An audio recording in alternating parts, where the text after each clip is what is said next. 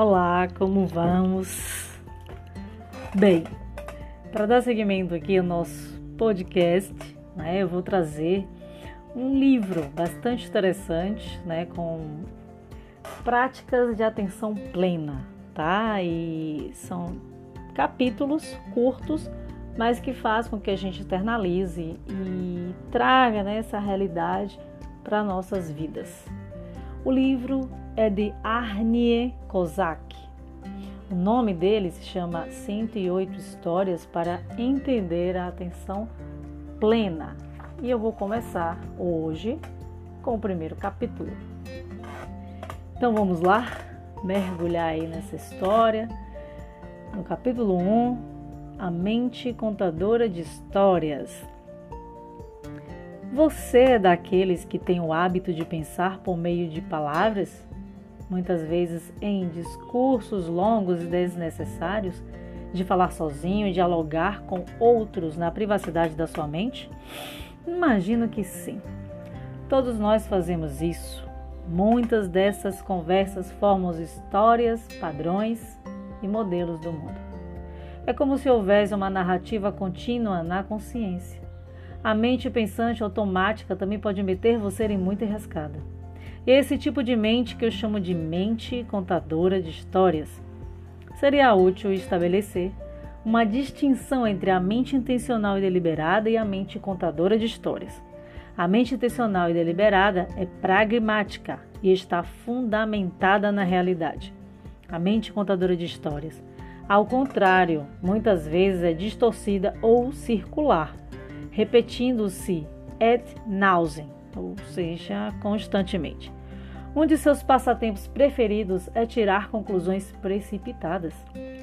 Aqui está um exemplo real da mente contadora de histórias em ação durante um retiro de meditação que eu ofereci certa vez.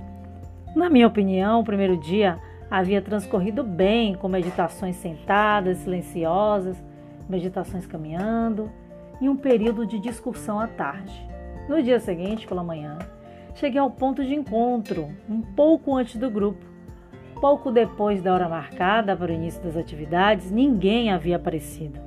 Comecei a ficar preocupado, a minha mente contadora de histórias criou asas e comecei a pensar: ah, não, eles devem de ter detestado o dia ontem, porque nem se deram ao trabalho de ligar para avisar que não viriam.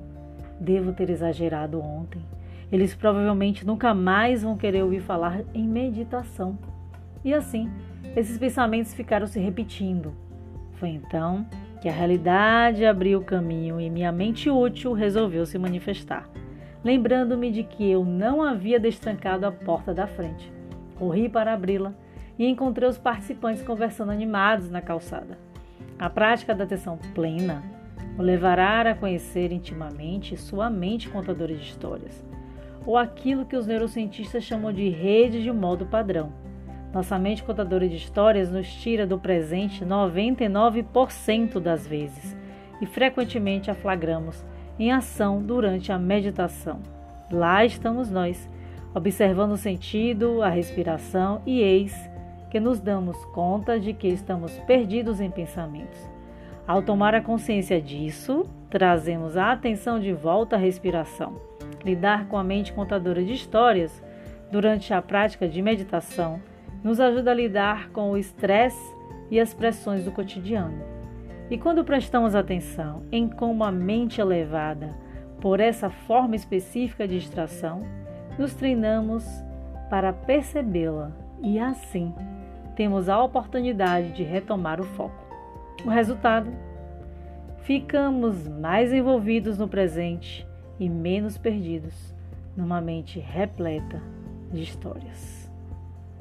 E assim, encerramos o texto de hoje com a ideia de refletirmos e internalizarmos.